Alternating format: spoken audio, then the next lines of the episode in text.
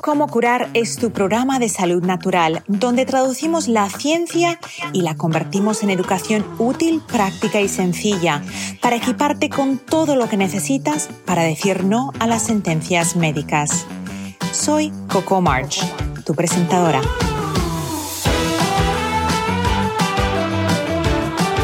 Cómo curar está patrocinado por vitatienda.com, tu tienda online sin intermediarios donde encontrarás suplementos, fórmulas antiedad para la piel y el cabello, limpieza del hogar sin tóxicos y mucho más. Visita vitatienda.com y entra el código como curar para recibir un 10% de descuento en tu primera compra.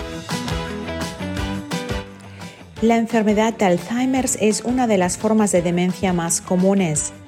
Lo que haces ahora puede reflejarse en cómo tu mente se siente y actúa después.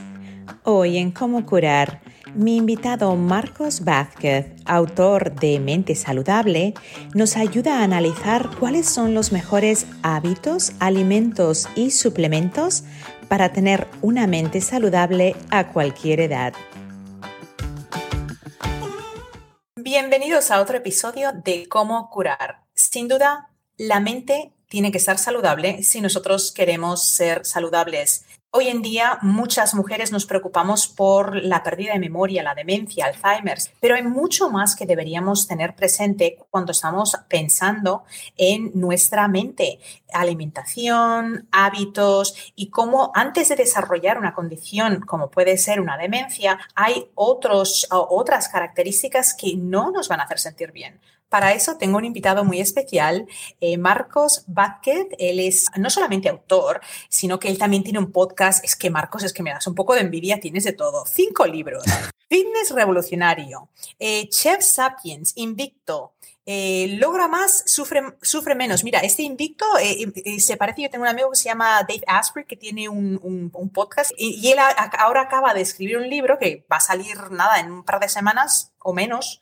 Y es, el nombre del el título del libro es muy bueno porque dice Work Smarter, Not Harder. O sea que viene siendo tu, subtítulo. Logra más haciendo menos, ¿verdad? Sufriendo menos. Qué bien. Y luego tienes diario esencial. Marcos, eh, me tienes, me das un poquito de miedo porque es que tienes un currículum, cinco libros, todo lo que veo que tú haces, además que eh, con estas, tú tienes eh, siempre citas de personajes históricos. Digo, este tipo, yo no, sé, me va a dejar a mí un poquito, un poquito así preocupada si yo voy a llegar, voy a estar a la par. ¿Cómo logras tiempo para hacer todo esto? ¿Estás obsesionado con la disciplina, con la autosuperación, biohacking? ¿Cuál es el truco? Sí.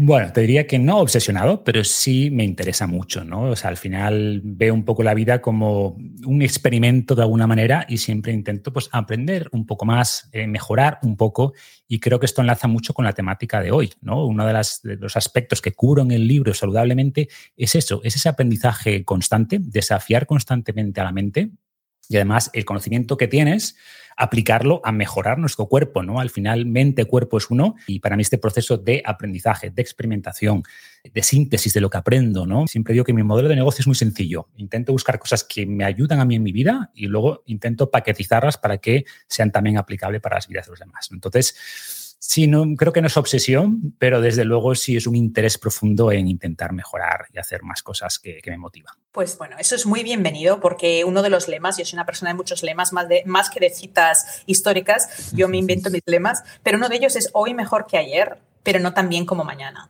Entonces, eh, con esa mentalidad, siempre estamos abiertos a mejorar. Y hablando de mejorar, ah, vamos a hablar de esa salud mental, porque especialmente después de, lo que nos ha pasado con la pandemia del COVID, hemos, hemos notado un declive en la salud mental. Y muchas de las personas que siguen mi canal, que son una, audiencia un poquito más mayor, ahora mismo están cuidando de sus mamás, de sus papás que tienen problemas ah, de memoria, que notan que hay una demencia.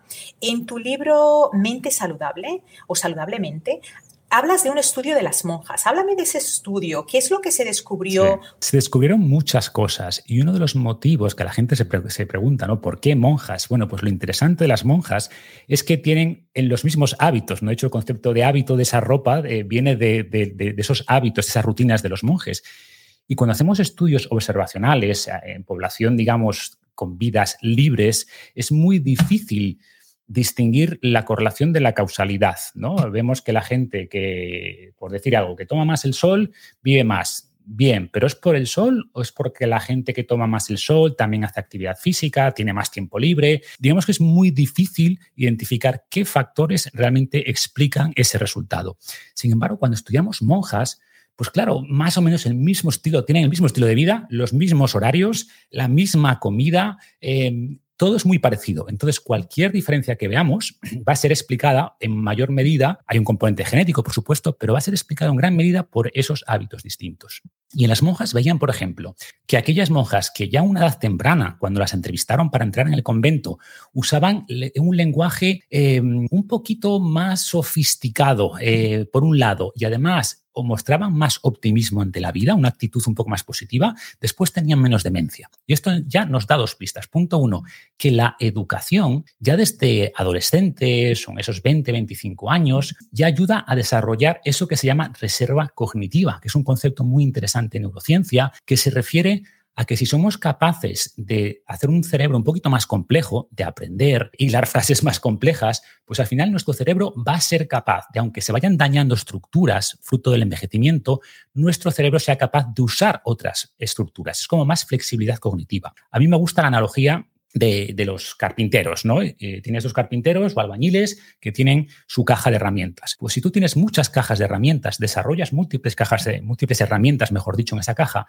y se te rompe o pierdes un martillo, pero tienes un mazo, pues bueno, vale, perdí el martillo o el martillo se dañó, pero puedo seguir funcionando con el mazo. Sin embargo, si solo tienes un martillo, pues si y, lo, pierdes o se rompe, pues eh, vas a notar más esa pérdida. Entonces, esta idea de aprender, ese aprendizaje constante, vas a lograr esta flexibilidad y por otro lado, lo que te decía, también se ha visto que esa actitud que se identifica ya a edades tempranas, ese optimismo, pues hace que el cerebro, de alguna manera, también vaya ralentizando ese declive cognitivo. Y por eso volvemos a la pregunta que me hiciste, ¿no? Parte de, este interés que tengo por mejorar, por aprender, tiene que ver también con esto, ¿no? Porque sé que es la mejor manera o una manera muy buena de mantener esa mente saludable. Mira, Marcos, algo que yo llevo 30 años casi en Estados Unidos y una frase que se usa aquí es, if you don't use it, you lose it. O sea, si tú no utilizas un músculo, quizás porque uno se ha roto una, pierna, eh, sabemos que cuando nos sacan ese yeso no va a estar igual. Ahora vamos a hablar, a, llevar esto a la mente.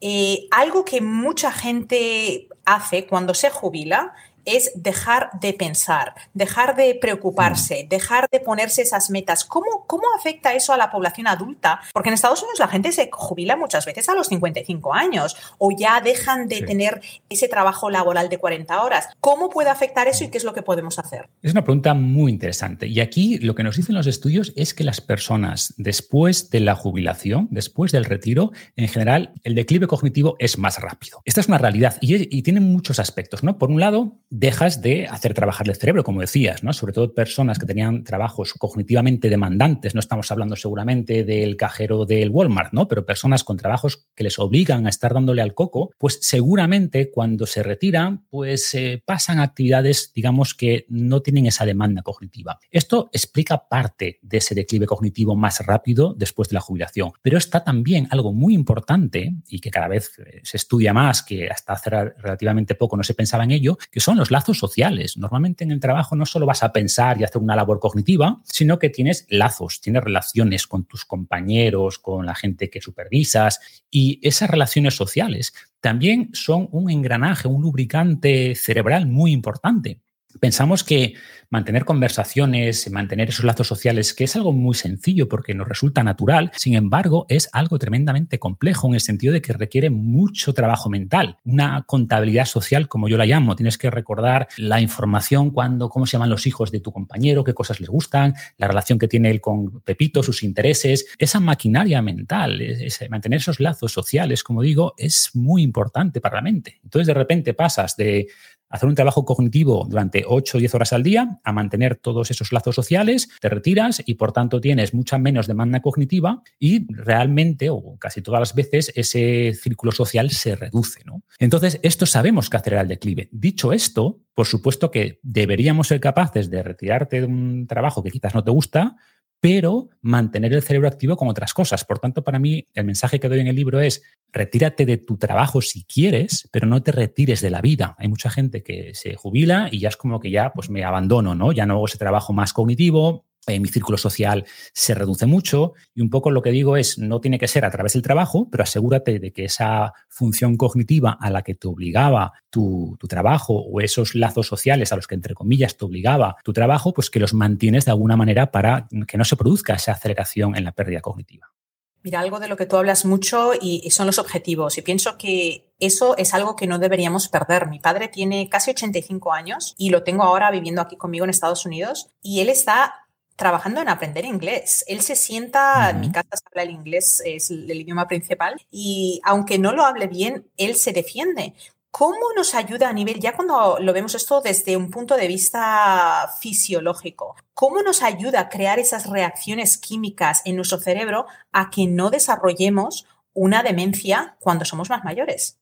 Los objetivos son fundamentales porque al final son lo que marca, lo que marca los hábitos, marca lo que haces, ¿no? Y, tampoco hay que obsesionarse con los objetivos, pero hay que tener objetivos. Hay que intentar mantener esa cabeza, eh, digamos, activa hasta el final. Me gusta mucho este concepto que llaman en Okinawa, ¿no? Lo, lo, del ikigai, que es ese propósito vital. Y se ha visto que las personas que tienen un ikigai claro, que tienen objetivos, tienen propósitos, viven más y se ralentiza ese declive cognitivo, porque al final tu mente está pensando constantemente ahí en el background, que no seas consciente, ¿cómo voy a lograr esto? ¿Cómo puedo conseguir esto? Está trabajando, mientras que si no hay objetivos, no hay propósito, al final eh, no somos conscientes de cómo la actitud ante la vida influye en la salud, punto uno, y también en la longevidad. Fíjate que hay cosas súper curiosas. Por ejemplo, se vio que con el año 2000, o sea, murió mucha más gente a principios del 2000 que a finales del 99, ¿no? ¿Por qué? Porque la gente tenía su objetivo. Oye, voy a pasar de milenio, voy a pasar al año 2000. Y lo vemos en muchos aspectos. Se cumple esto, ¿no? Y cuando te marcas un objetivo,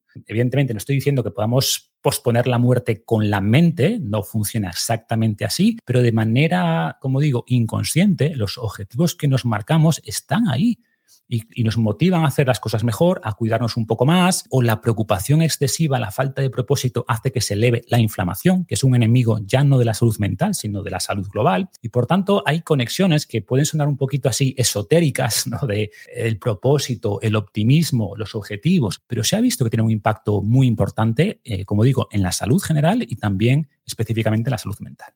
Y algunos especialistas, ah, ellos, ah, de hecho, Joe Dispensa, que es un, médico que se, está enfocado en la regeneración celular, en lo que pasa por nuestras mentes, en uno de sus libros él explica que cada día por nuestra mente cruzan más de 60.000 pensamientos. Sin embargo, de esos pensamientos, la mayoría fueron los pensamientos que tuvimos ayer. Entonces, cogiendo mm, desde ese punto de vista, si los pensamientos que repetimos pueden crear ese, ese template, o sea, crean esa planilla que nuestro cerebro y nuestra personalidad forja, ¿Cómo tú crees que eso puede tener un impacto en la salud cuando nosotros constantemente, porque yo siempre digo, la persona, el que es negativo es negativo y el que es positivo es positivo.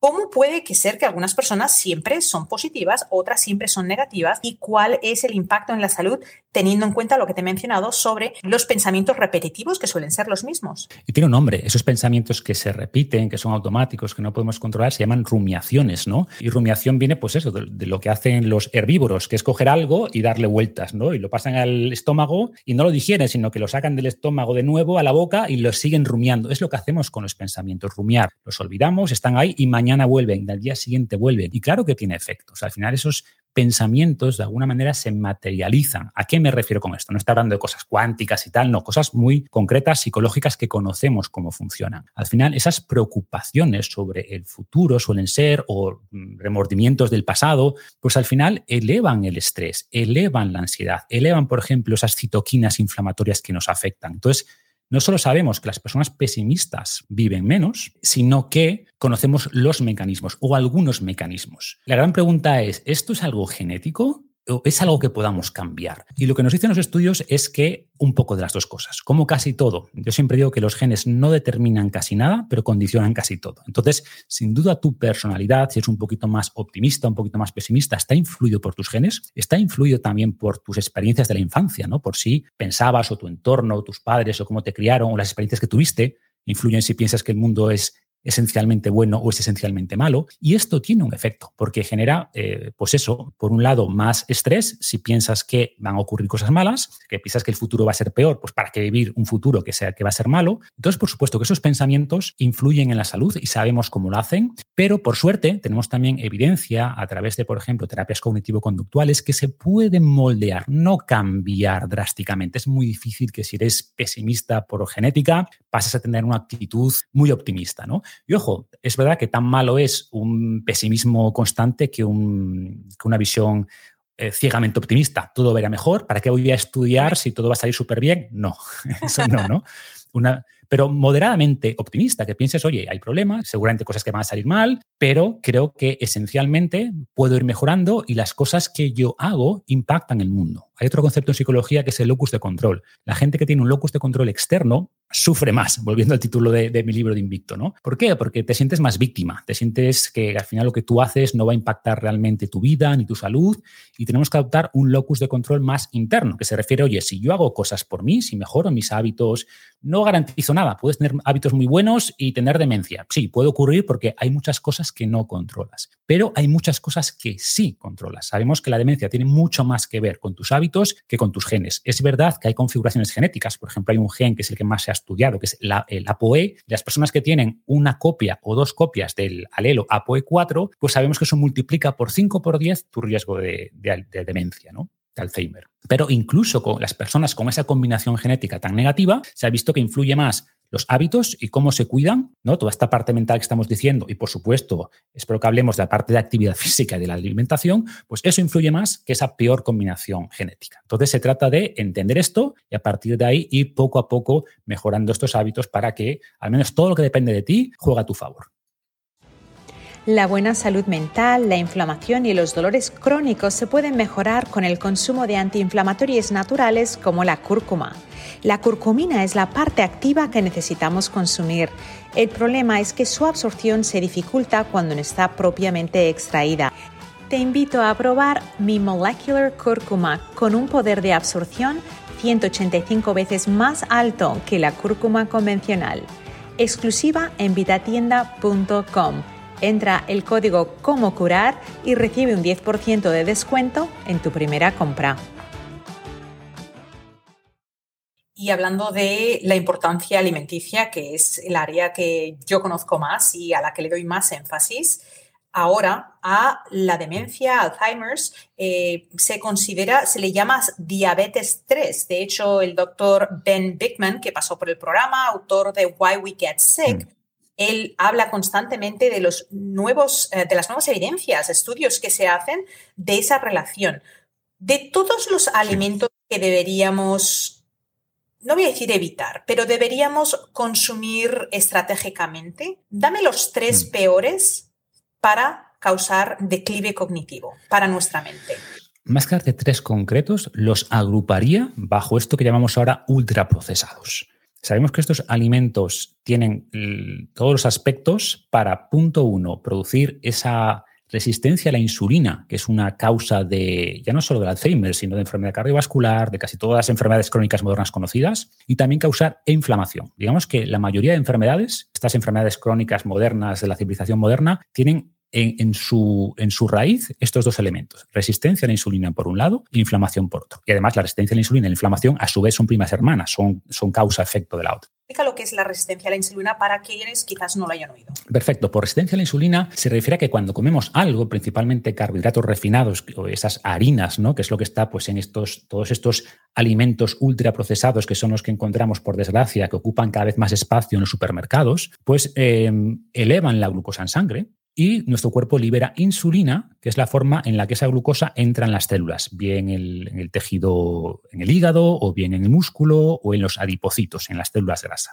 ¿Qué ocurre? Que personas que ya tienen en general sobrepeso, que además son sedentarias, con lo que sus músculos ya están llenos de glucógeno, su hígado ya está lleno de glucógeno, pues las células dicen, oye, mm, yo no quiero más glucosa, ya estoy bien, se vuelven resistentes. Lo que se refiere esto es que, bueno, técnicamente se reduce el número de receptores en las células y por tanto se resisten a que entre más glucosa porque ya están llenas. Y como la glucosa no entra en las células fácilmente, el cuerpo detecta que esa glucosa sigue aumentando en el torrente sanguíneo, lo cual es muy peligroso porque esa glucosa en sangre daña proteínas, glucaproteínas, daña tejidos, etcétera, que son los problemas que tienen los diabéticos, daña el cerebro, como bien decías, cruza esa barrera hematoencefálica y produce daños también cerebrales, pues el, cuerpo dice, uy, esto es muy peligroso, más insulina. Más insulina, pero las células dicen, oye, insisto que no, eh, me, vuelvo todavía más resistente y esto deriva en toda esta cascada inflamatoria, niveles elevados de sangre, elevados de glucosa en sangre, eh, niveles elevados de insulina en sangre, eh, el hígado como ya no puede guardar esa glucosa, empieza a convertirla en grasa y derivamos en hígado graso, que a su vez tiene problemas porque interfiere con el funcionamiento del hígado, y entramos en esta cascada, en esta espiral eh, que,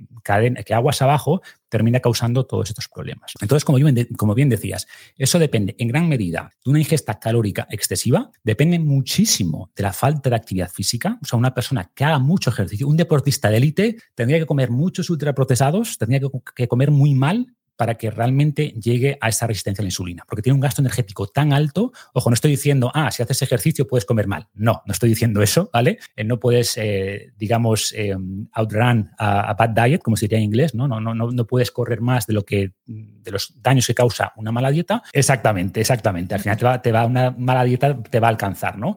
Pero es verdad que si haces más actividad física, vacías constantemente esas reservas de glucógeno y por tanto las células dicen, sí, venga, dame más glucosa, dame más glucosa, va llegar un punto, evidentemente, en el que dicen, oye, no puedo más, ¿no?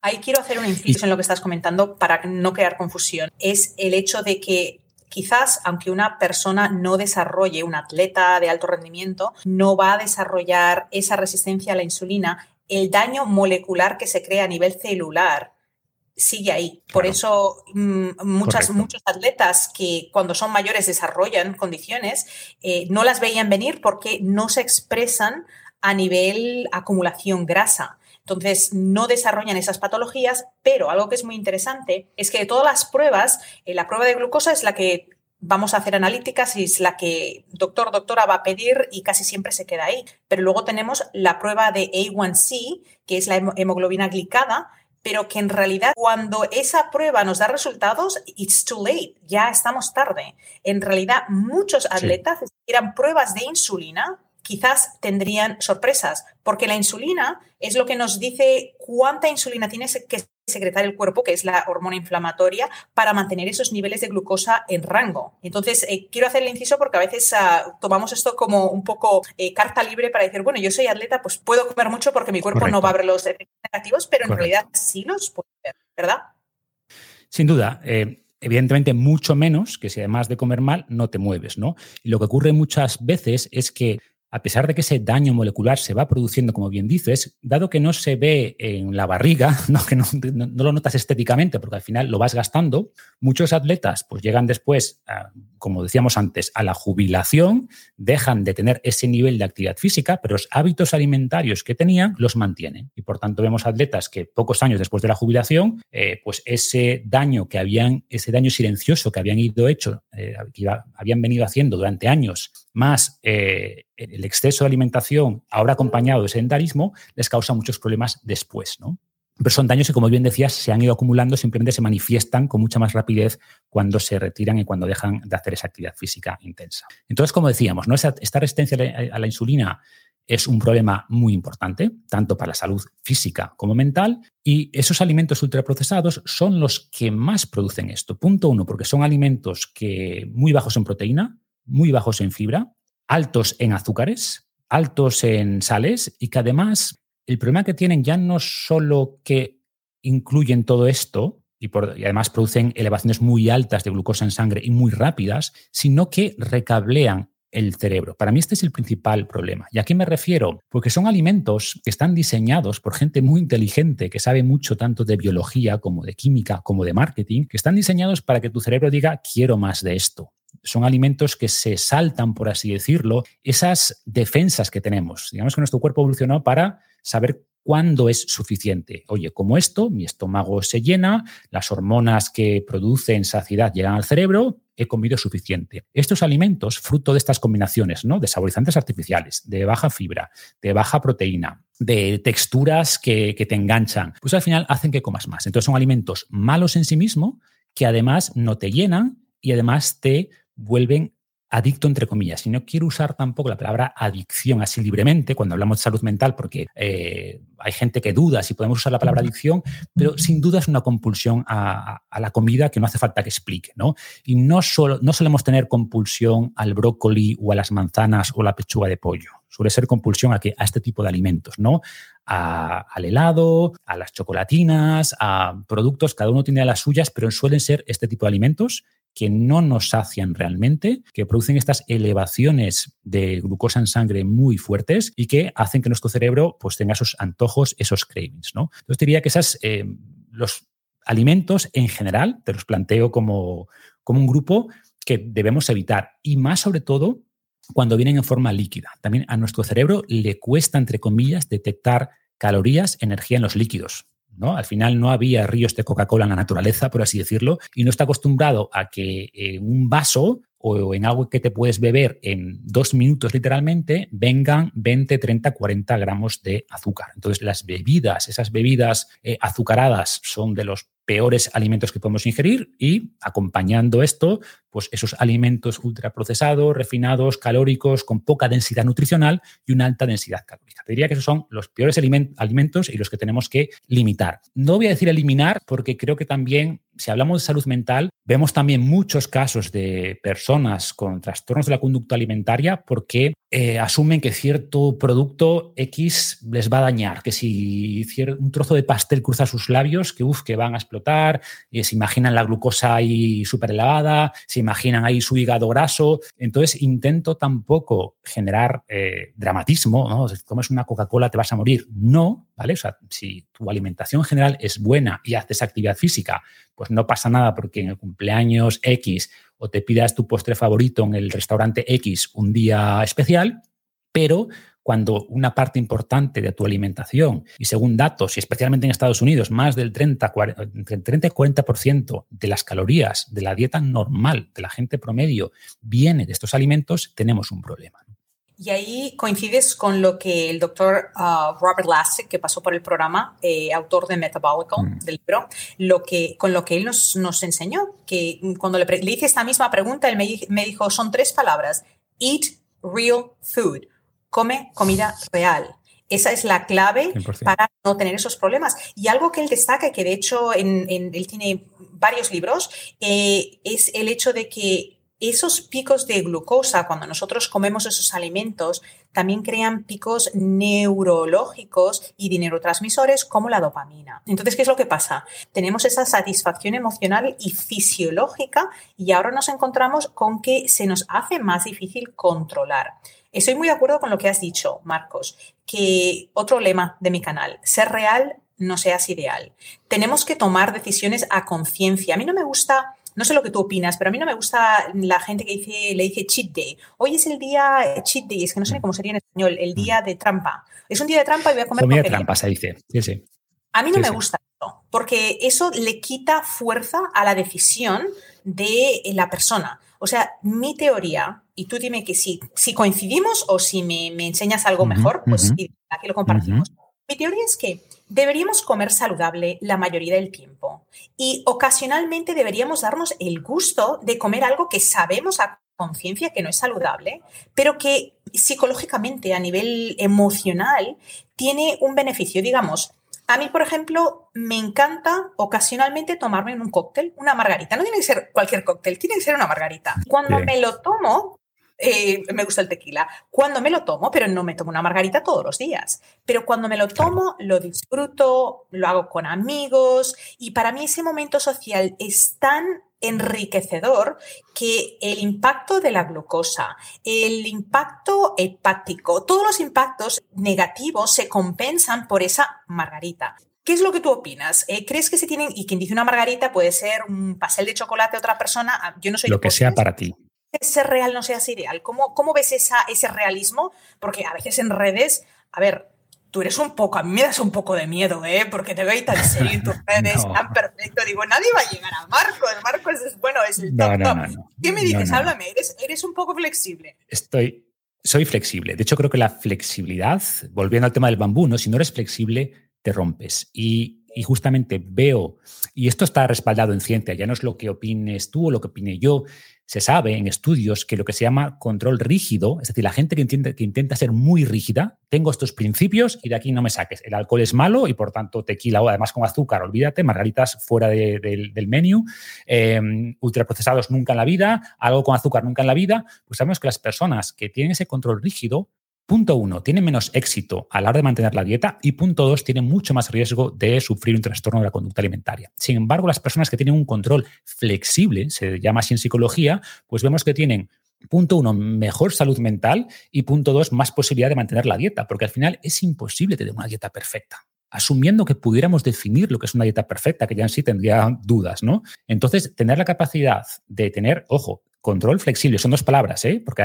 la gente lo interpreta a flexibilidad completa. No, control, es decir, tienes tus reglas, que son las que estamos diciendo, que tu alimentación venga principalmente 80-90% de comida real y luego de vez en cuando esa margarita, de vez en cuando ese postre, lo que cada uno necesite. Es verdad que hay gente que con un 5% de flexibilidad es suficiente, hay gente que requiere un poco más.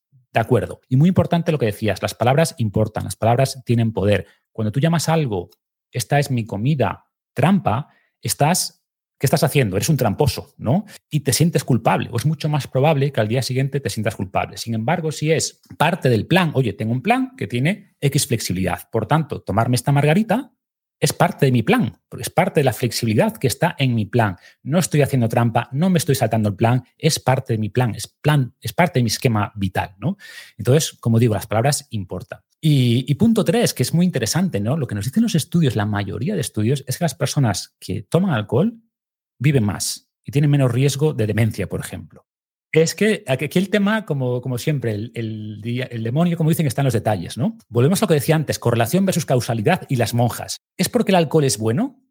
Seguramente no. Todo apunta a que el alcohol es malo. ¿Qué ocurre? Que la gente que toma un poco de alcohol, no mucho, lo hace en este contexto, como tú bien decías, oye, con amigos, en un entorno social donde me divierto y por tanto el efecto molecularmente perjudicial o dañino que pueda tener el alcohol, pues se ve compensado de sobra por el, entorno o el contexto en el que tomas ese alcohol, ¿no? Entonces yo siempre digo que un alimento malo, entre comillas, o ese margarita tomado en un contexto bueno, con una mentalidad positiva, seguramente te haga mejor que comerte pollo con brócoli en tu casa, deprimido, eh, y porque no quedaste con tus amigos porque iban a tomarse una margarita, ¿no? Entonces, cuando te aíslas o cuando tus hábitos son tan rígidos que te aíslan de, de la sociedad, por así decirlo, pues entramos en un problema. Por tanto, para mí, esa idea de control flexible es súper importante.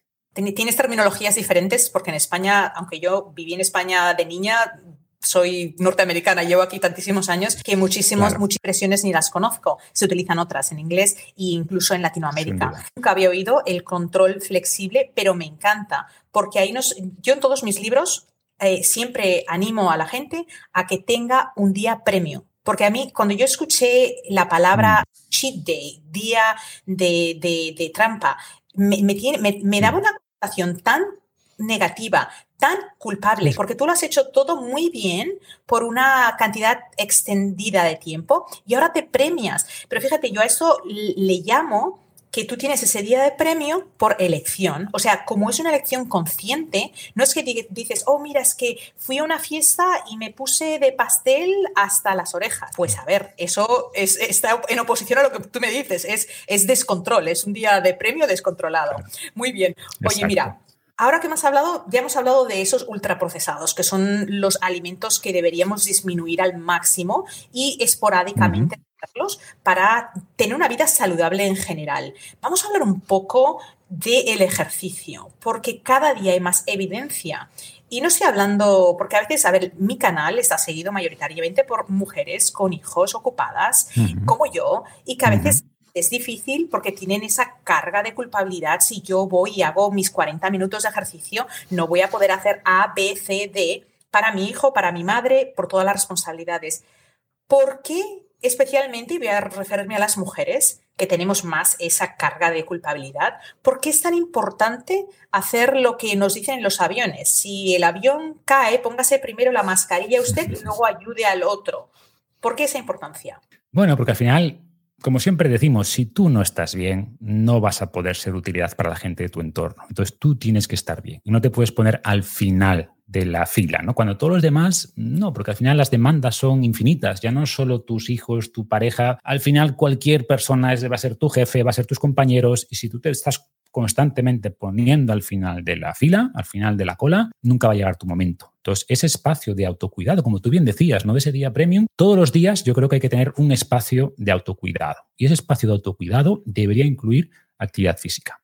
También es verdad que tendemos a caer en esta disyuntiva, todo o nada. Necesito 45 minutos para entrenar y si no los tengo, pues ya no hago nada. Cada vez se habla más de un concepto muy interesante que son los snacks de ejercicio. Es decir, incluir durante el día pequeñas píldoras, ¿no? Pues, pues estoy, tengo un día complicado, tengo que terminar este informe para mañana, vale, son las 6 de la tarde, pues no voy a poder ir al gimnasio, pero voy a salir a caminar rápido al bloque y continúo con el trabajo. Primero, te va a centrar mejor, vas a recuperar mejor la atención para seguir con ese informe y además esa oxigenación que le has dado al cuerpo es positiva. Y después haces, cuando en el siguiente descanso, pues haces unas sentadillas y en el siguiente descanso haces unas flexiones. Incorporar estas pequeñas dosis de actividad física no solo son buenísimas para eh, la salud física, sino también para el cerebro. Y antes de, seguir con el detalle, o sea, quiero aclarar, porque aquí hay muchas ideas equivocadas, ¿no? Ha habido durante décadas esta disyuntiva de el cerebro va para un lado, el cuerpo va, va por otro lado, ¿no? Y para mejorar el cuerpo, pues hay que hacer, sí, hacer actividad física, entrenamiento de fuerza y no sé qué, y el cerebro tenemos que leer y estudiar y hacer sudokus. Y hemos dicho que todo eso es bueno, sin duda, pero ojo, que hacer actividad física es incluso más importante para el cerebro que lo anterior. O sea, eh, y tiene sentido. Pensemos que la función principal del cerebro es controlar el movimiento. Esa es la función principal. Así evolucionó el cerebro para permitirnos realizar movimientos más complejos. Tenemos muchísima evidencia que la actividad física, luego podemos hablar de tipos de actividad física, pero la actividad física en general es el factor que más influye en la salud mental el que más influye. Bueno, asumiendo que no haya sufrido un drama, que te. Bueno, pero eh, digamos que en, la, en el rango normal de experiencias personales, ¿no? Pues la actividad física es el aspecto que más condiciona la salud del cerebro y el estado de ánimo. No es lo único, por supuesto que no, hemos hablado de otras muchas cosas, pero si no haces actividad física, un poco mi mensaje, si no haces actividad física, tu cerebro no va a funcionar de manera normal, porque el cerebro evolucionó en un entorno donde tenía que moverse. De hecho, su función principal durante mucho tiempo era controlar el movimiento. ¿no? Entonces, es súper importante. Y hoy conocemos un montón de mecanismos, porque no es uno. Se habla, por ejemplo, de, la elevación del BDNF, que es un factor neurotrófico derivado del cerebro, que es como una especie de lubricante neuronal que facilita la producción de nuevas neuronas, por ejemplo, entre otras muchas cosas, pero el beneficio del ejercicio va mucho más allá.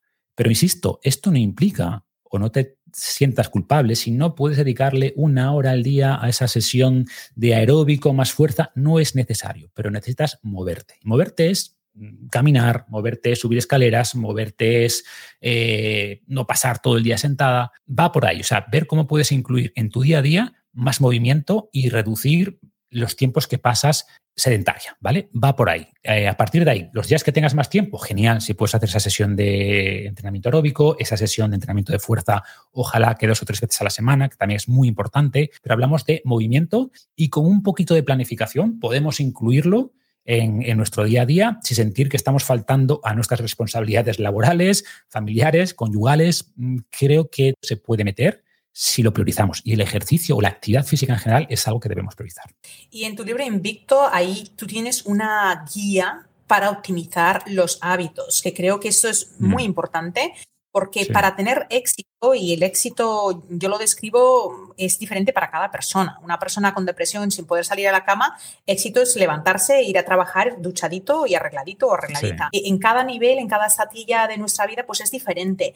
Pero ¿Qué hábitos tú crees que una persona que tiene dificultad para tener esa disciplina, ¿por dónde empezamos? ¿Qué les puedes decir? Eh, no puedo hacer ejercicio, no encuentro el tiempo, no me gusta, porque hay gente que dice eso, es que no me gusta. ¿Por dónde empiezan? Cuando se dan cuenta de que, oye, tienes que moverte. Es una excelente pregunta y justamente escribí Invicto por eso. O sea, un poco mi frustración, entre comillas, es que escribía libros más con más el, el cómo. Así tienes que comer, así tienes que moverte, pero luego me faltaba el why y el how, o sea, por qué y cómo. Invicto y lo que intenta es eso, darte la motivación punto uno y darte las herramientas para establecer esos hábitos. ¿no? Entonces, hay muchos elementos ahí en la coctelera, pero te diría que hay dos. Punto uno es tomar responsabilidad. Por ejemplo, cuando la gente me dice, es que no me apetece entrenar, Y yo les respondo, vale, pero ¿te apetece, no sé, ir al trabajo mañana? Seguramente no, pero vas, porque sabes que es importante, sabes que lo tienes que hacer. Pues esa misma profesionalidad que muestras con otras cosas, hazlo contigo misma como decías tú antes, nos ponemos al final, mi trabajo es más importante, esto es más importante, aquello es más importante, es tu vida. Y además, si tú estás bien y tú haces actividad física y descansas suficiente, vas a ser mucho más productiva el tiempo que estés en la oficina, el tiempo que estés con tus hijos, el tiempo que estés con tu pareja, vas a estar más centrada, más calmada, te vas a sentir mejor. Entonces, ese espacio te lo tienes que dar. E insisto, normalmente cuando haces las cosas, lo que, lo que se refuerza. Cuando adquieres el hábito de hacer ejercicio, se facilita. Pero tienes que tomar la responsabilidad y verlo como si fuera un trabajo. Lo tengo que hacer. Yo siempre digo esto de si no tienes ganas de entrenar, entrena sin ganas. Somos adultos, ¿no? O sea, ya no somos niños, ah, pues no apetece. Da igual. De adultos tenemos que hacer cosas que no nos apetecen. Y entrenar, hacer actividad física es una de esas cosas. Igual que te digo esto, lo que aconsejo a la gente es empieza pequeño. Evidentemente, si eres una persona sedentaria que nunca ha hecho actividad física, no puedes esperar estar una hora, pues mañana voy una hora a correr, una hora al gimnasio, no, eh, piensa a lo grande, ese es el objetivo sin duda, pero empieza pequeño, que es lo mínimo que puedes hacer. Y además tenemos esta evidencia que es más reciente, que nos dice que incluso entrenamientos de 5 o 10 minutos al día tienen un beneficio muy importante en la reducción de entre el 10 y el 20% de riesgo de Alzheimer, como decíamos antes, riesgo de enfermedad cardiovascular. 5, 10 minutos. Evidentemente, los días que puedas hacer más y gradualmente vas a poder hacer más, mejor. Pero evitemos esta mentalidad de todo o nada. Si no puedo hacerlo perfecto y no puedo ir al gimnasio una hora, pues ya no hago nada. No, no, no. Entre no hacer nada e ir una hora ahí al gimnasio hay un espectro muy amplio y solo 5 o 10 minutos tienen un efecto muy positivo. Y además que ocurre muchas veces que no estás motivado, no tienes ganas, eh, pero cuando empiezas, la cosa cambia porque has vencido esa resistencia, ¿no? Entonces, intenta dar el primer paso. Pensamos muchas veces que esto funciona así. Estoy motivado, hago cosas, eh, tengo resultado. Yo siempre digo que tenemos que darle la vuelta. O sea, cuando tú actúas sin motivación, tienes resultados y los resultados te motivan. Pero el primer paso es la acción, es la acción. Entonces, acostumbrarnos a desarrollar el hábito de actuar. No tengo ganas de entrenar, pienso, entreno sin ganas. Y este cambio mental suena a tontería, pero mucha gente me escribe, ostras, pues esta, esta pequeña tontería, este cambio mental de decir, vale, no tengo ganas de entrenar, pues ¿qué voy a hacer? Entrenar sin ganas. Y te das cuenta que cuando empiezas, esas ganas generalmente vienen. Oye, si no vienen, tú has entrenado igualmente. El beneficio del ejercicio está ahí. Lo hayas hecho con ganas, lo hayas hecho sin ganas. Y entonces empezar a, esto, ¿no? a diferenciar la emoción de la acción. Entender que puedo tener una emoción de sentir agobio, estrés, pero aún así hacer lo correcto. Y al revés, puede que la emoción de motivación no esté ahí, pero aún así puedo actuar, ¿no? Esta capacidad de separar acción de motivación. Entonces, bueno, son muchas cosas así, lo que explico en Invicto, son pequeñas pildoritas, pero que poco a poco, cuando las vas leyendo, interiorizando y sobre todo practicando en el día a día, pues vas cambiando un poco tu estructura mental y empieza a ser más fácil ir adquiriendo estos hábitos. Ojo, siempre cuesta, no hay varita mágica, pero poco a poco sí se va logrando. Algo que a mí me apasiona es, ah, también hablando de la mente, el hecho de que cada vez que nosotros superamos, creamos, superamos algo, digamos lo que estábamos mencionando, no quiero hacer ejercicio, pero número uno, raramente hay una persona que después de hacer ejercicio se arrepienta. Superas y no dices, ay, qué aburrimiento, esos 20 minutos los podría haber. No, salimos más contentos. Pero eso tiene que ver con la función de la corteza prefrontal. Nosotros en la corteza prefrontal es donde desarrollamos esa resiliencia a poder hacer cosas. Inconscientemente, cada vez que hacemos estos pequeños superaciones, le estamos diciendo a nuestro cerebro, yo sí puedo. Y a veces miramos a personas con gran resiliencia, eh, con admiración, y está muy bien admirar a las personas, pero tenemos que saber que nosotros podemos desarrollar esos mismos hábitos mediante ponernos pequeños retos que superamos. Por eso mi consejo es, si tú no tienes una hora, es lo mismo que decías tú. Y yo cuando lo mencionaba no tenía ninguna evidencia científica de que fuera mejor. De hecho, la evidencia decía que tienes que hacer una, cantidad de ejercicio de 20 minutos. Cuando yo escribí sobre ese tema, 20 minutos, a partir de los 20 minutos tu cuerpo empieza a recibir los, los, beneficios. Pero qué bonito que ahora sí hay, porque yo le decía a la, a la gente, mira, si tú haces 5 minutos, no te vas a arrepentir. Y eso le está diciendo a tu subconsciente, a tu corteza prefrontal, que has superado. Y no solo el impacto es beneficioso físicamente, lógicamente, sino ¿Cómo? Mi pregunta para ti es, ¿cómo ese, ese afinamiento de la corteza prefrontal y no endurecimiento, pero el, engrandamiento de esa área mm. nos ayuda en, otras, en otros lugares de la vida? Así es, porque digamos que todo está conectado. Cuando tú eres capaz de desarrollar eh, eh, esa capacidad, ¿no? De hacer algo que no te apetece, eso desarrollas lo que se llama, pues eso, autocontrol. Eres capaz de regular tus emociones y eso tiene una transferencia enorme. Es decir, la actividad física no solo es beneficiosa en sí misma por todos esos efectos, tanto a nivel de salud física como mental, sino que tiene transferencia a la disciplina en general.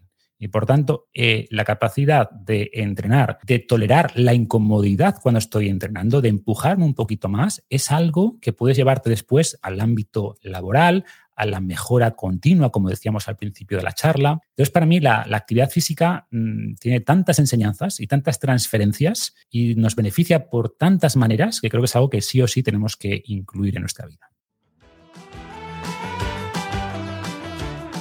Si te miras al espejo y tienes manchas en el rostro, la piel no se ve luminosa y simplemente ya no es como antes, tienes que probar Face. Es la fórmula que he creado especialmente para pieles delicadas, secas o grasosas que sufren de falta de luminosidad y de manchas. Si pruebas Silk Face, te doy mi palabra que desde el primer día vas a notar un cambio en tu cutis dramático. Encuentra Silk Face en vitatienda.com y usa el código como curar para recibir un 10% de descuento en tu primera compra.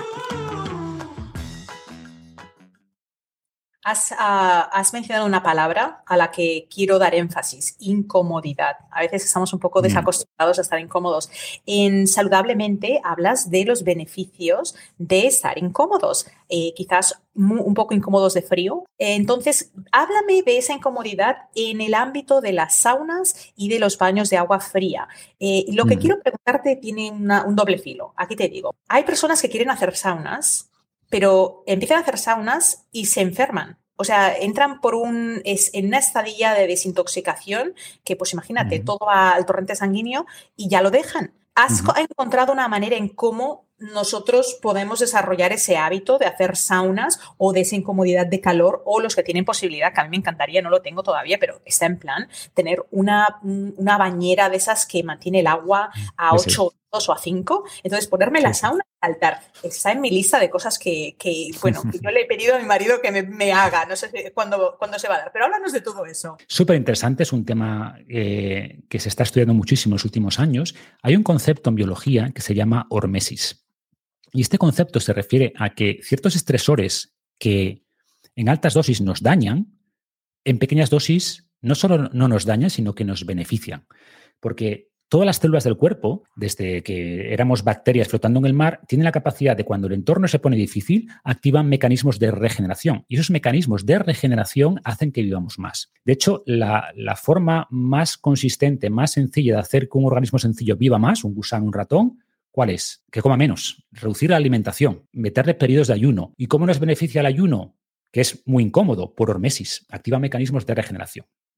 Y lo mismo se ha visto con otros estresores como la actividad física. ¿Por qué la actividad física es tan potente? Porque es un estresor hormético. Es algo que en exceso te daña, te puede llegar a morir por un exceso de, fatiga fruto de la actividad física, pero la dosis adecuada de ejercicio es muy beneficiosa. Entonces, lo que se está investigando en los últimos años es qué otras actividades, qué, otras, eh, qué otros tipos de estrés, ¿no?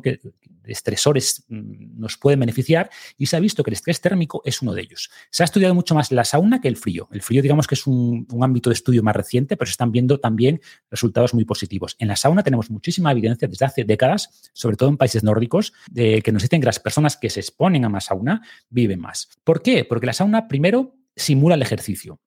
Eh, ¿Qué logras en la sauna? Pues vasodilatación, el corazón palpita más rápido, se reduce la presión arterial eh, y eso en el fondo no deja de ser un pequeño estrés aeróbico. ¿no? Se activan también algo súper interesante que son las proteínas de choque térmico, heat shock proteins en inglés, que se ha visto que también reducen la pérdida de la proteostasis, claves del envejecimiento. Em, como bien decías, por el sudor estamos eliminando también toxinas, eh, metales pesados, eh, BPAs o disruptores endocrinos. Entonces, y volviendo ya a tu pregunta, ¿cómo logramos adaptarnos a eso sin que sea problemático? Lo de siempre, gradualidad. Igual que no correrías un maratón de repente si llevas 10 años tumbado en el sofá, pues no te metas en la sauna media hora a 90 grados centígrados, no sabría el equivalente en Fahrenheit, eh, si nunca lo has hecho. ¿No? Pero de manera gradual o en el frío, pues no te metas en agua a 5 grados si has vivido en Caribe toda tu vida, te va a dar un shock térmico, pero vete poco a poco reduciendo la temperatura y vete poco a poco aumentando la intensidad. Eh, porque la dosis hormética, cuando estás poco adaptado, es muy baja. La dosis hormética del ejercicio, una persona sedentaria con sobrepeso, pues igual son 10 minutos de actividad física. Para un atleta de élite, la dosis hormética que necesita para, tener, para seguir mejorando, pues igual son dos horas de entrenamiento. Y lo mismo con el frío, lo mismo con el calor, ¿no? Entonces, esta idea de salir de la zona de confort, de exponerse a pequeñas incomodidades, no solo nos beneficia mentalmente, nada, yo siempre cuento que cuando estás en la ducha y calentito y, y intento al final de la ducha pasar agua fría, esa lucha, ¿no? Entre, no me apetece nada, este agua calentita está muy cómoda, se siente muy bien, pero vamos a estresarnos un poco y pasas el, mando a frío. Ahí también hay un proceso cognitivo, es tu corteza prefrontal que está luchando contra la parte más animal de tu cerebro. ¿no? A mí me gusta esta analogía del jinete y el elefante. El jinete es la, la corteza prefrontal que dice, oye, esto es bueno para ti, hazlo. El elefante es el que dice no, es que no hace falta. Es esa parte un poco más, más ancestral que se mueve más por placer, o sea, busca el placer, evita el dolor. Entonces, esta pequeña lucha entre el jinete y el elefante, fortalecer al jinete para que le diga al elefante, no, no, vamos hacia allá. También es muy interesante, ¿no? Entonces, más allá del beneficio de la sauna, del beneficio del ejercicio, del beneficio del frío, pues creo que este juego de darle más poder a la parte, a la corteza prefrontal, que es lo que sabe que es realmente bueno para ti, pero ojo, también darle cierto placer al elefante, ¿no? Por ejemplo, en tu caso, quizás esa satisfacción al elefante es, pues, ese tequila con amigas, es bueno, no son enemigos. El jinete y el elefante tienen que convivir, pero el jinete marca la dirección. Y de vez en cuando sí, el, elefante para que no, para que no, no se enfade, porque lo que nos dice esta analogía es que el elefante es mucho más fuerte que el jinete. Por tanto, si el elefante dice no me muevo, no se mueve. Hay que intentar seducirlo, hay que intentar crear una conexión emocional. Yo hablo mucho de esto, ¿no? ¿Cómo lograr también, volviendo a lo que decíamos antes, hacer actividad física? Intenta conectarlo con algo, que el elefante entienda. Ponías el ejemplo de, veo a mis padres que igual son mayores, tienen demencia, pues yo no quiero terminar así, quiero a su edad poder hacer las cosas que me gustan, eh, ser totalmente autónoma, eh, tener un buen rendimiento cognitivo. ¿Qué tengo que hacer ahora? Bueno, actividad física, comer bien. Entonces conecto con un porqué que suele ser más profundo eso que perder un poquito de grasa. Mm, que bueno, te puede motivar un poco, pero no es una motivación, no es un porqué fuerte, ¿no? Entonces esa parte emocional también motiva al elefante a que hagas cosas. Entonces, como digo, todo está muy conectado, pero, pero esta parte de incomodidad, de enfrentar la incomodidad, creo que también esa fortaleza que nos da la corteza prefrontal, pues es parte importante del éxito. ¿Tú tienes una, un protocolo que recomendarías, por ejemplo, para mm. las personas que inician saunas? Porque hay gente que necesita estar 20 minutos en una sauna para, para sudar, pero 20 minutos a nivel shock hormético del que estamos hablando, internamente puede ser demasiado. ¿Va a ser beneficioso estar cinco minutos aún si la persona todavía no suda? Está un poco calentita o, siente que no suda. Sí, lo que nos dice la, evidencia es que aunque no sudes, hay beneficio. O sea, el, beneficio está en activar los mecanismos termorreguladores. El sudor es uno de esos mecanismos, pero hay otros muchos. Tú puedes crear proteínas de choque térmico sin sudor. Eh, si no sudas, es recomendable quizás, bueno, déjame primero, ¿qué nos dicen los estudios? ¿no? La mayoría de estudios son en saunas secas y se utilizan temperaturas de entre 75 y 90 grados Fahrenheit, perdona, Celsius, habría que convertir a Fahrenheit, estoy yo pensando el Celsius, más o menos el doble, ¿no? Eh, sesiones de entre 15 y 25 minutos. Esa es la dosis óptima. También, si te cuesta sudar, puedes empezar por sauna húmeda. La sauna húmeda, pues al final por la propia humedad hace que sudes más incluso con temperaturas más bajas.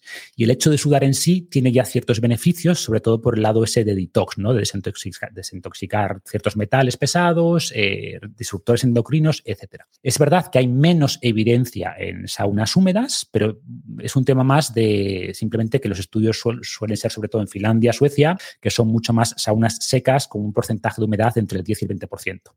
Pero si te cuesta sudar o ves que te pones muy caliente antes de sudar, puedes probar también con las saunas húmedas. Vas a tener un beneficio similar en cuanto a esa activación de los factores de termorregulación y te va a ser más fácil sudar. Y se están popularizando recientemente las saunas de luz infrarroja, que todo apunta que tienen los mismos mecanismos de actuación, que en el fondo es elevar la temperatura corporal, pero personalmente creo que no vas a lograr lo mismo al ser una temperatura más baja y al sudar menos. Entonces, yo sí intentaría una temperatura un poquito más alta y sudar. Y si no sudas en una sauna seca, pues prueba también con la sauna, con la sauna húmeda. Pero para no pasar en ese shock, para que haya esa progresión y no entrar en ese shock de desintoxicación, ¿cómo, cómo sería esa pauta? Dosis. Empieza 5 eh, o 10 minutos a 60 grados. Y después eh, vas aumentando temperatura y dosis con el objetivo de llegar a esa dosis óptima que nos dicen los estudios, que son esos 75-80 grados mínimo, entre 15 y 25 minutos. Pero no empieces ahí.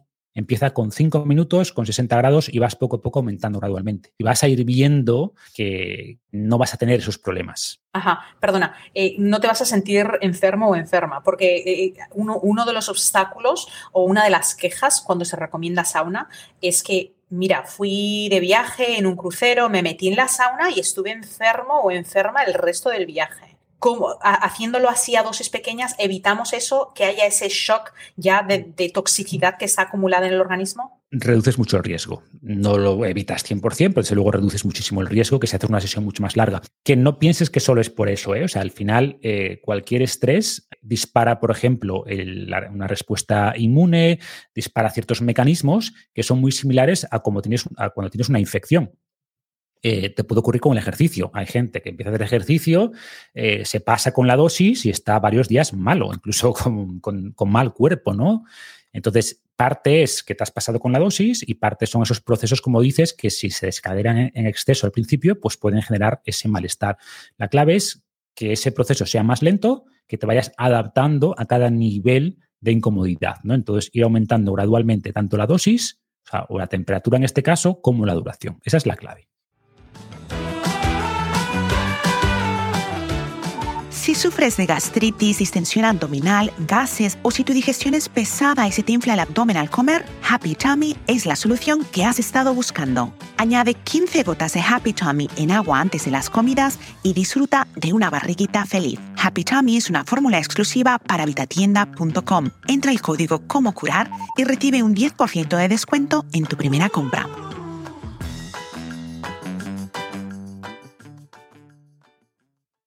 Muy bien. Vamos a, pasar al área de la prevención, la prevención de la mente. Ya hemos hablado de la alimentación, hemos hablado del ejercicio. Vamos a hablar de la suplementación, porque hoy en día hay mucha evidencia de clientes que alimentos aportan, pero que a veces quizás no en dosis óptimas, que podemos utilizar para tener una mejor, mejor mente. ¿Cuál es tu recomendación? Dame tus cinco favoritos. Sí, yo te diría que los que tienen más evidencia cuando hablamos de salud mental, uno que puede sorprender a la gente, pero es cafeína, o sea, el café, aunque está un poquito demonizado, es muy interesante para la para salud mental en general. Las personas que toman café eh, sobre todo si lo combinan café y té, porque el, té tiene una molécula que es la teína, que equilibra muy bien la cafeína. Entonces es una molécula muy interesante y se ha visto que las personas que toman más café pues tienen mejor salud en general, viven más y tienen mejor salud mental.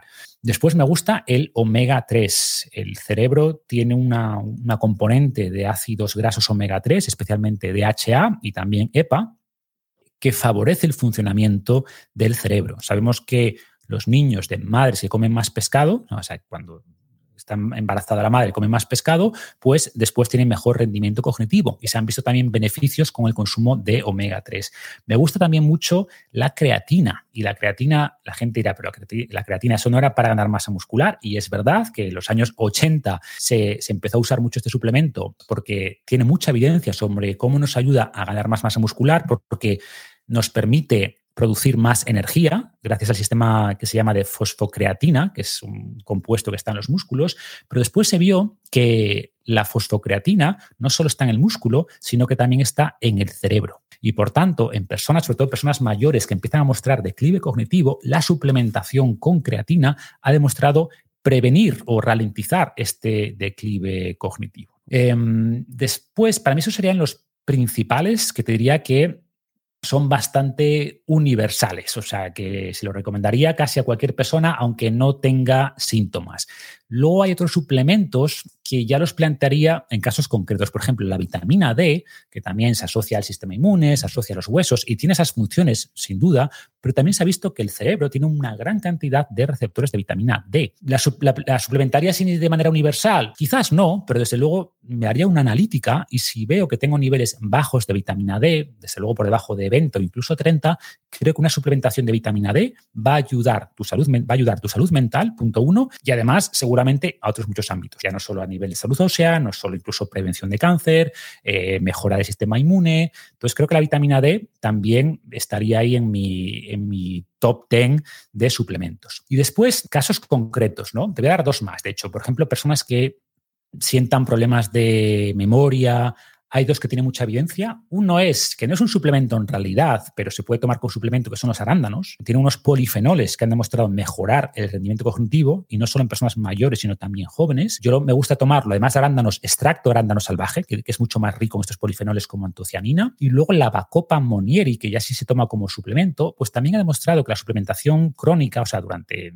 semanas, no es, no actúa como la cafeína, que tiene un efecto inmediato. Eh, la Bacopa monieri o la creatina hay que tomarlas de manera constante para que vaya, eh, digamos, aumentando esas reservas cognitivas, pues también se ha visto que mejora la, memoria en, cuestión de semanas. ¿no? Entonces son suplementos que son interesantes, que no son especialmente caros, no hablamos de suplementos de estos que ahora se venden ahora de por 200 euros al mes, son suplementos razonables, eh, con mucha evidencia de seguridad basados en compuestos naturales y que han demostrado que tienen estos beneficios a nivel cognitivo. Marcos, ya para finalizar, vamos a darle una pincelada a actividades mentales que podemos hacer para mejorar la memoria. Quizás no le parezca divertido a todo el mundo, es memorizar palabras, 100 palabras, 200 palabras.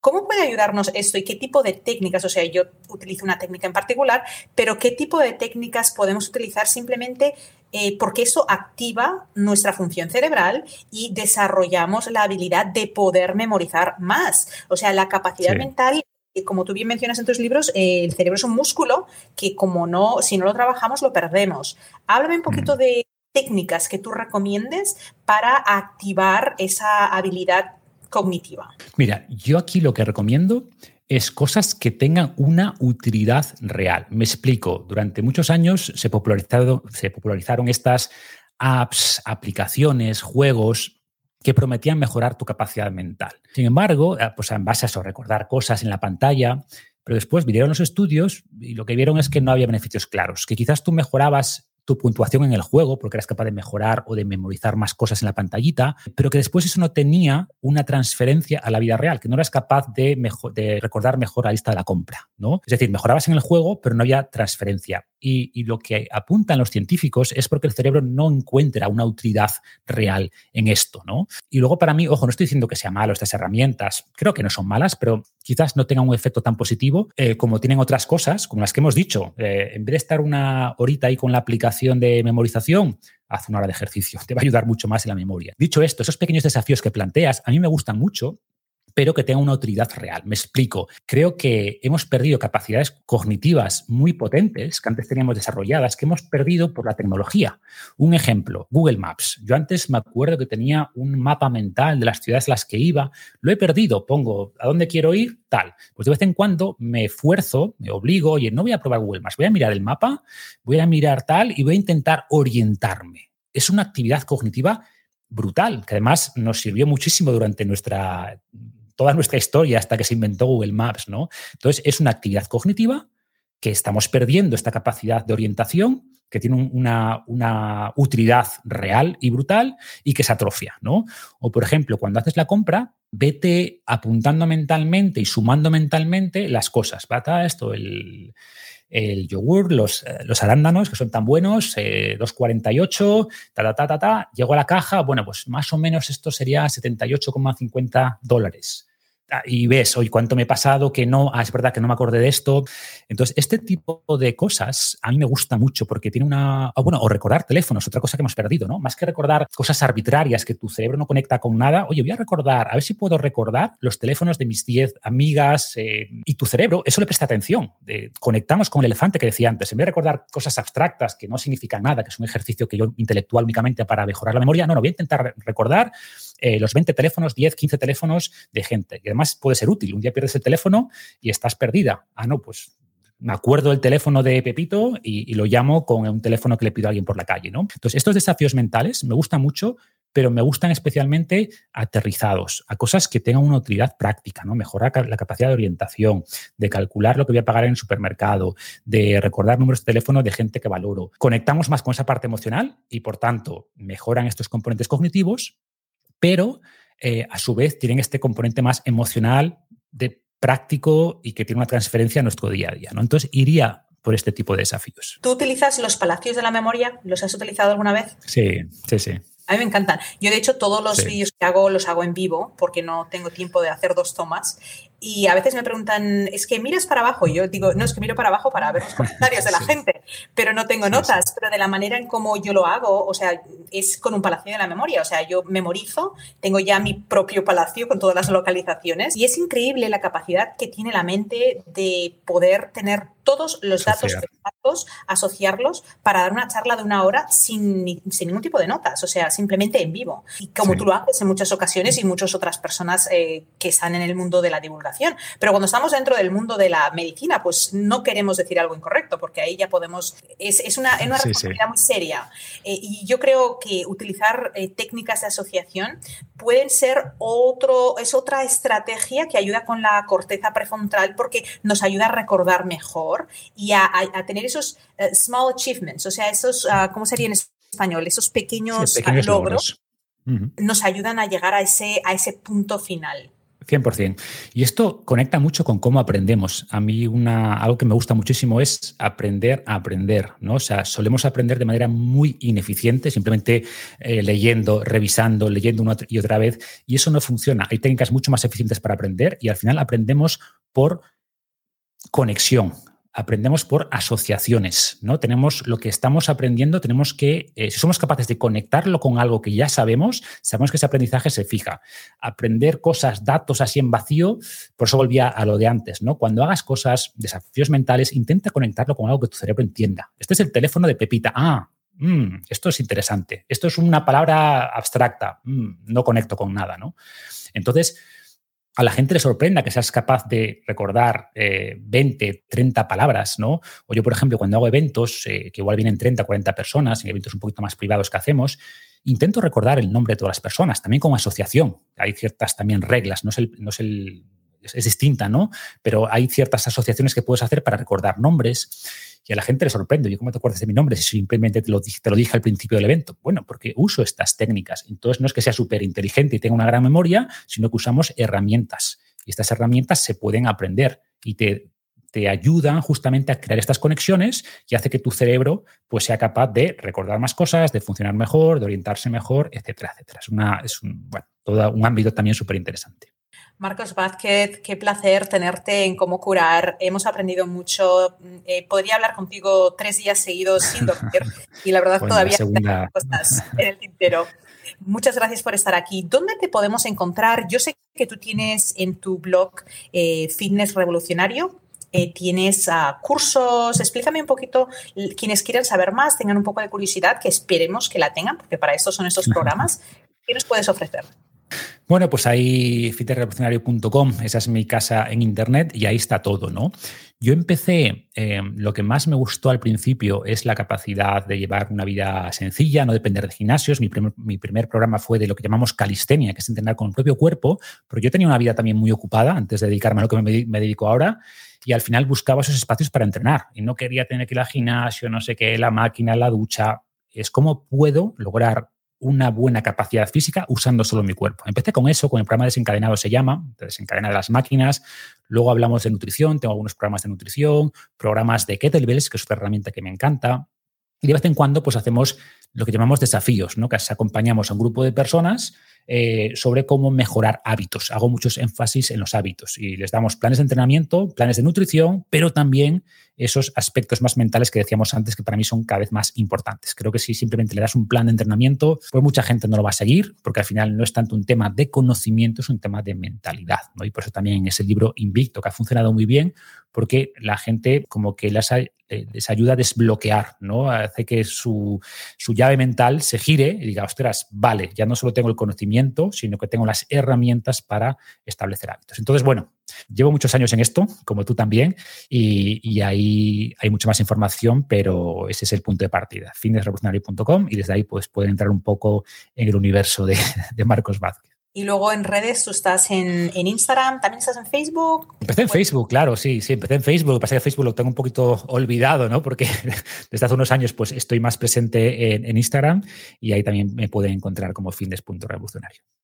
Pues Marcos, de nuevo, gracias por tu tiempo, gracias por la generosidad. Les recuerdo a todos los que nos están viendo que eh, esas charlas sin ningún fin lucrativo eh, toman tiempo de nuestros invitados. Ellos eh, no cobran nada por venir aquí a enseñarnos y qué bien que tenemos tantas personas que se quedan hasta el final a escucharnos, a aprender y, como siempre digo yo, a, a despertar la chispa de curiosidad para poder lograr más y más cambios. Gracias, Marcos. A ti, de verdad, y a seguir haciendo tan buen trabajo.